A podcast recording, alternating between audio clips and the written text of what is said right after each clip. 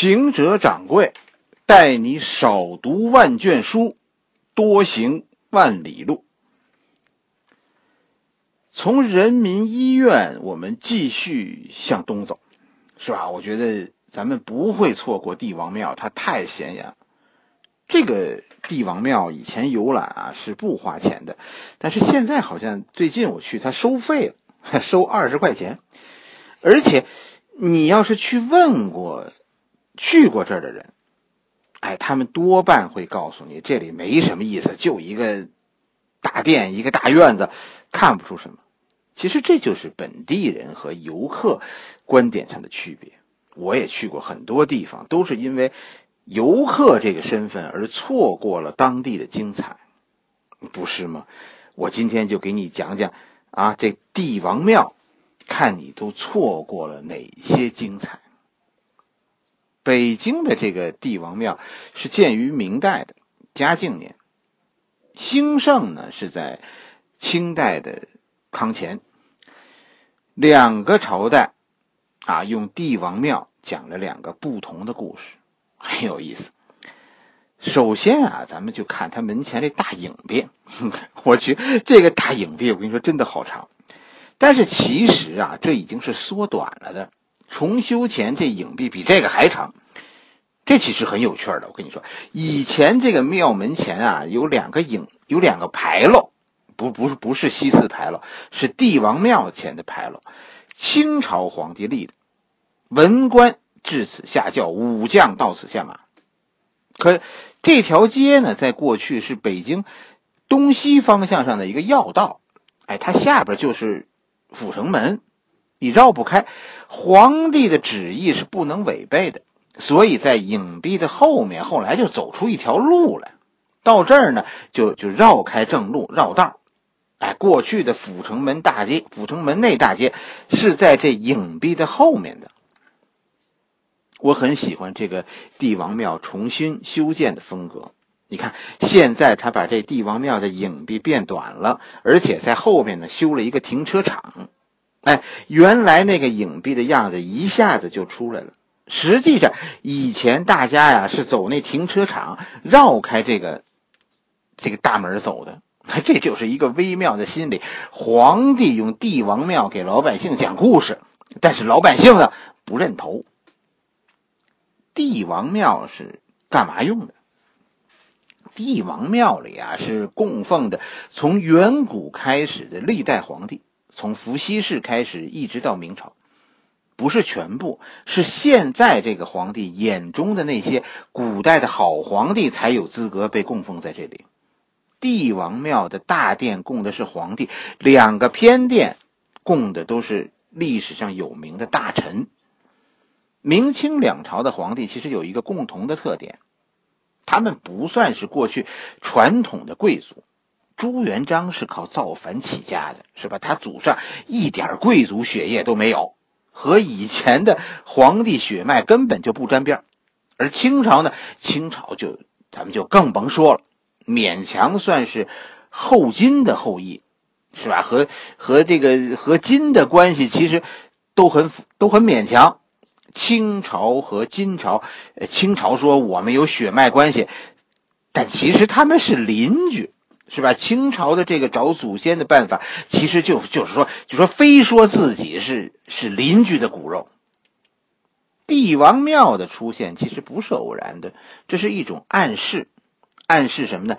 暗示皇帝，明清两代的皇帝是上应天命，下顺人心。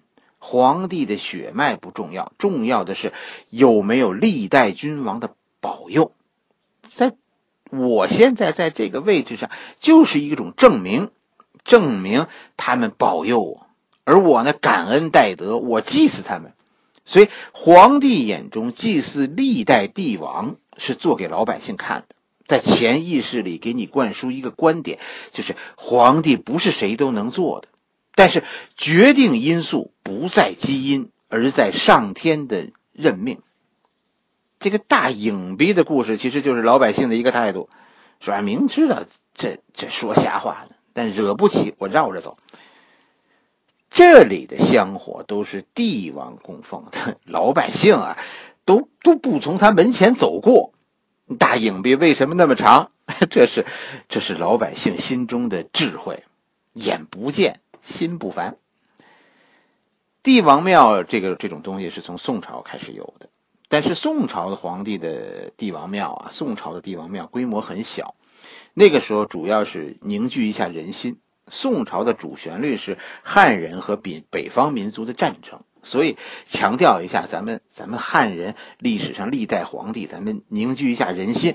哎，宋朝的帝王庙里是是没有外族皇帝的，但是。在列祖列宗的保佑下，宋朝最终还是灭亡了。元代开始了，直到明代，政权才又回到汉人手中。明太祖朱元璋呢是草根皇帝，所以他很懂民众的心思。老朱的做法呢，就是我用祭祀的办法让你们相信我皇帝位置的合法性。哎，我就按照你们祭祀先人那样说，我去祭祀历代皇帝。历史的作用被这位皇帝用到了极致，真的，历史现在张嘴说话了，证明朱元璋的皇帝位子是合法的。所以，我们真的应该读历史的时候多一个心眼，那里边好多东西都是话里有话的，你理解的不全是真的。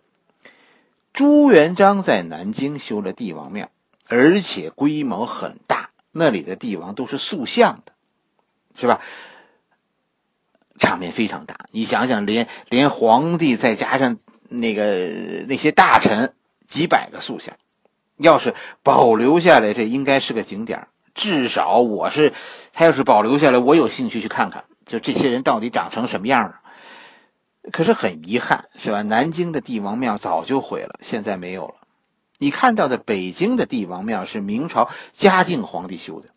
嘉靖皇帝修为什么修这个帝王庙呢？他有一政治目的，这个目的就是和当时明朝最大的敌人蒙古人亲善。朱元璋当年在在修帝王庙里的时候呢，是是有元朝的位子的，忽必烈是被供奉的。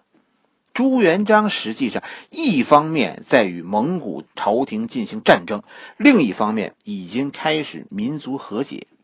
帝王庙里的忽必烈雕像就是朱元璋做给大家看的。蒙古人也是我们中华民族的一部分，你们的皇帝也是我的祖先，所以嘉靖皇帝在北京重修帝王庙，是一种民族团结的表示，表示啊，对对蒙古亲善。但是这件事引发了朝廷的争论。这就是明朝的问题，皇帝其实在很大程度上左右不了朝廷。没多久，元朝的牌位就被请出了帝王庙。皇帝有心搞民族团结，说我和蒙古人是一家人，但大臣说我们不是，是吧？我们是汉人。所以明朝最后帝王庙里就有十十几个牌位。哎，到后来这座帝王庙就很败落了。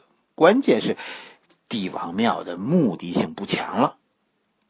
清朝到了清朝顺入关是吧？清朝入关的第一个皇帝就是顺治皇帝，这也是一聪明人。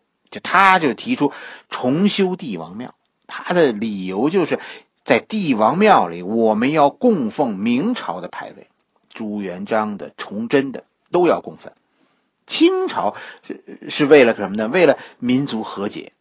所以说崇祯皇帝是好皇帝。但是呢，这些明朝的大臣太坏了，所以我们满人才接受了上天的指派来管理江山。哎，咱们是是一家人，什么满族、蒙古、汉人，我们都是一家人。我们有共同的帝王庙，这里有你们汉人的皇帝，也有蒙古人的。哎，顺治呢，第一次把辽金的皇帝，哎，就通过重修帝王庙也供奉了进来，民族大团结。我的理解就是这个意思。其实顺治皇帝的另一个目的啊，就是把辽国和金国的皇帝也和蒙古人一起请进帝王庙，然后呢，然后说自己是金人的后裔。你明白这个意思吗？中国不是你们汉人的，是是咱们北方人和南方人共有的。南方人可以当皇帝，那北方人为什么不可以呢？哎，我这个皇帝当的合理，我是金人的血脉，我是北方这一支的。谁都谁能进入帝王庙，这可是一件大事儿，是吧？清朝从康熙皇帝开始，经过雍正、乾隆，对帝王庙的名单进行了很大的修改。康熙皇帝的意思就是增加历史上功臣的数量，因为康熙啊是一个从战争走向和平的皇帝，他最希望的就是，哎，大臣们都站出来积极工作，所以他强调君臣的和谐。他重修帝王庙，主要是增加两个配殿里功臣的数量，尤其是历朝历代帮助皇帝中兴的那些功臣。以前的帝王庙呢，供奉的都是开国功臣，现在加入了很多和平时期的这种功臣。这个事情啊，做的不容易。为什么呢？这实际上是是评价历朝大臣。人呐，其实都是集功过是非于一身的，而且呢，很多名人都是卷入到当时的政治斗争当中的。很多政治斗争，当年的政治斗争，以前的政治斗争，历史中的那些政治斗争，其实都有影射到现在的朝局的。谁进帝王庙，这是个政治倾向的问题，搞不好你评价古人是会犯政治错误的，所以。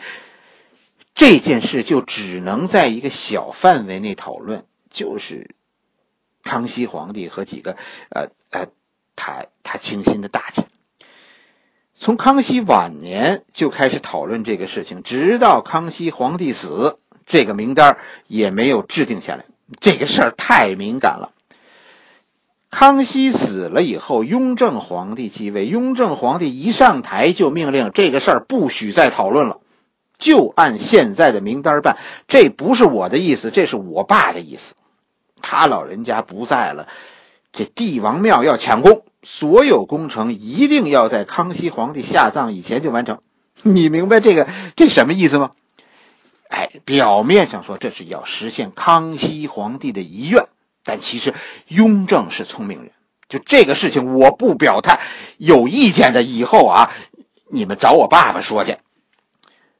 而且这帝王庙最后成为雍正皇帝是康熙政策继承人的一个重要标志，所以看牌位其实很有意思，谁在里边，谁不在，谁应该在，谁不应该在，其实人人心里都有本账。喜欢历史的人会一个牌位一个牌位的看过去，然后呢，然后还会回过头来找，这是这是中国历史的一个目录。帝王庙除了供奉了，呃，皇帝的灵位的大殿以外，还有供奉名臣的配殿。除了这两个宫殿以外呢，那就是这里还有四个碑亭。哎，这四个碑亭，我不知道大家注意过没有？你要是游客，可能你就错过了这里的故事了。一共四个碑亭里四块碑，有人看过吗？啊，我喜欢看这种碑。其实，呃，一个原因是识字。不瞒大家，其实碑那上面的字情我也认不全，经常有不认识的字，这没什么不好意思承认的。这四块碑，两块是雍正写的，一块是乾隆写的，另一块是无字碑。实际上，我认为这块无字碑是留给康熙的，重修帝王庙是吧？重新审视呃历代的文物。实际上是是康熙皇帝制定的民族大融合政策的一个缩影。历朝历代国家要稳定，都需要解决一个问题，就是如何走出仇恨。康熙皇帝是一个制造仇恨的人，也是一个走出仇恨的人。帝王庙你要理解，这是民族大融合的一个标志，化解仇恨是国家繁荣的一个注释。雍正和乾隆都是执行了康熙皇帝这个基本国策的，所以这才有了康乾盛世。但是，制定这个国策、重修帝王庙的康熙，并没有等到帝王庙建成，也没有来得及说给帝王庙、帝王庙啊题写一个碑文，没等到这个就去世。雍正和乾隆为自己的老爸和爷爷留下了这块无字碑。所以实际上，帝王庙的四块碑，他们是一个时代，康乾盛世，康熙、雍正、乾隆。乾隆以后，帝王庙就就基本上不怎么受重视，也没有怎么改变了。一直到解放前，谁都不愿意去招惹这个麻烦。其实，帝王庙还有很多细节。哎，你有没有注意过？说帝王庙那各种大殿瓦的颜色？哎，这里有故事。你看帝王庙的瓦，你看门口是吧？这个帝王庙门口那个。房上的瓦是什么颜色的？是绿的。你再进庙，你看大殿屋顶的瓦是什么颜色的？是黄的。这里有一个故事。原本这个帝王庙的级别不是很高，虽然虽然皇帝一年啊帝王庙要祭祀两次，但是帝王庙的地位比宗庙、比社稷坛要差一级，它是和日坛、月坛、地坛一个级别的。按理说。都是绿瓦，和王爷的府邸是一个建筑规格的。但是乾隆皇帝对帝王庙先后两次进行规制上的提升，以显示乾隆对帝王庙的重视。乾隆没有改名单但是乾隆是通过提升帝王庙的规格，来显示对对民族大团结的重视的。第一次是提升为亲王府邸的级别，第二次是把帝王庙提升和提升到和乾清宫一样的皇家级别。你别小看这个帝王庙，是吧？这帝王庙很小，但是这个庙的大殿规格非常高。它的主殿原来啊是五间门面，现在你看，你数数是九间门面。什么叫门面？两个柱子之间就叫一间门面。这在古古代，这你是哪个级别的？你们家那房有几间门面？这是有规定的。而且你你注意看这碑亭，碑亭这里的碑亭是五龙级的，而它的大殿是是九间门脸的。五其实是它原来的规制，经过两次提升以后，它变成了九的规制。北京的帝王庙里没有塑像，只有牌位。是吧？最早的时候就说嘉靖皇帝建的时候，那个时候是十几个，后来增加到二十几个，现在呢，大概大殿里是一百多个。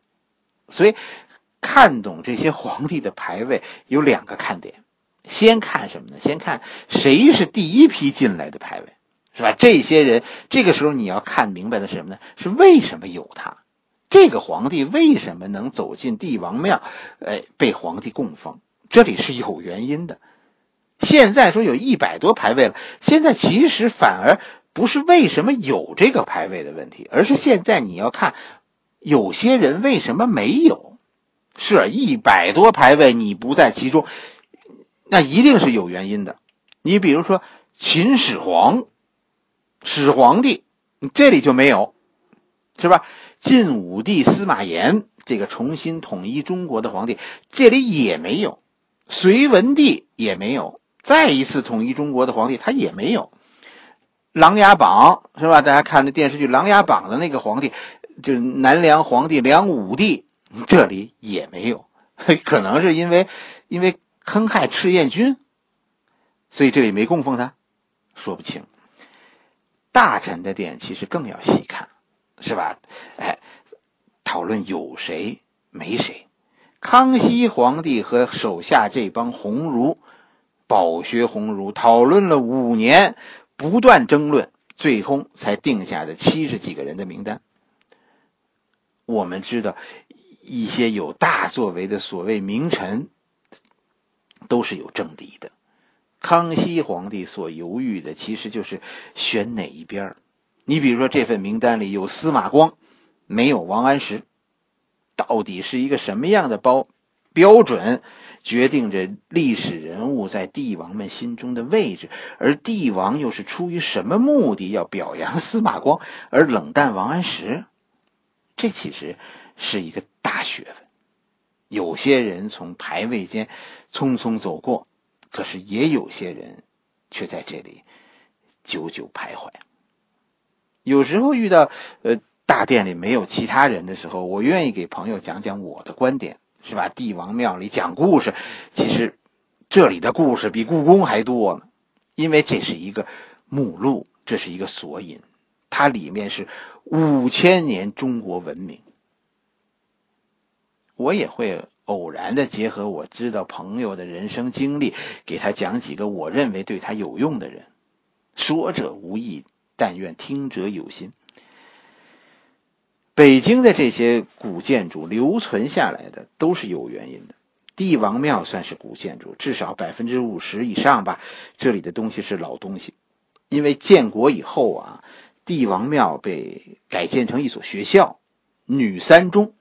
后来呢，就是说，呃，不分男校女校了啊，这里就被定格为幺五九中学。我我以前上班那会儿呢，大概九几年那会儿，我还在这所学校里学过一年会计，自学读夜校，所以这里其实我很熟悉。这现在空空的大院子，以前呢这里栽满了树，是吧？现在的大殿以前好像是好像是老师的教研室、老师办公的地儿。现在据说呢，每年也会有国家纪念，是吧？但是主要这是作为一个旅游项目了。我每次和和朋友从这里走过，其实都会停下来休息一下，就就坐在亭子的台阶上喝点水。这里的空旷是你在别的地方感受不到的，真的有时候，在这里我会有很多的感触。你说什么让一个国家强盛的？团结，怎么才能让人们团结呢？帝王庙就是就是给你讲怎么团结的。你只有把我们这些咱们这些民族的英雄，我们国家各民族共同的英雄凝聚出来，然后呢，然后加以祭拜，这样才能凝聚共识。眼睛盯着我们的共同，这叫团结。一种所谓的民族精神，其实并不是随随便便说说就会有的，是需要一种形式、一种活动来彰显它的。帝王庙里说的是帝王家的事情，但其实是说给老百姓听的。好了，今天我们就讲到这儿，下一回咱们顺着这条街啊继续往东走。下一回我给大家讲讲广济寺。哎，你别小看这座寺院，这可是北京地区建国以来香火不曾断绝的两座寺院之一，是在北京市中心二环路以内，居然在文革期间还有僧人供奉佛祖，这就是广济寺的神奇。我们下一回就通过广济寺，给你讲讲。我们这个时代的隐者。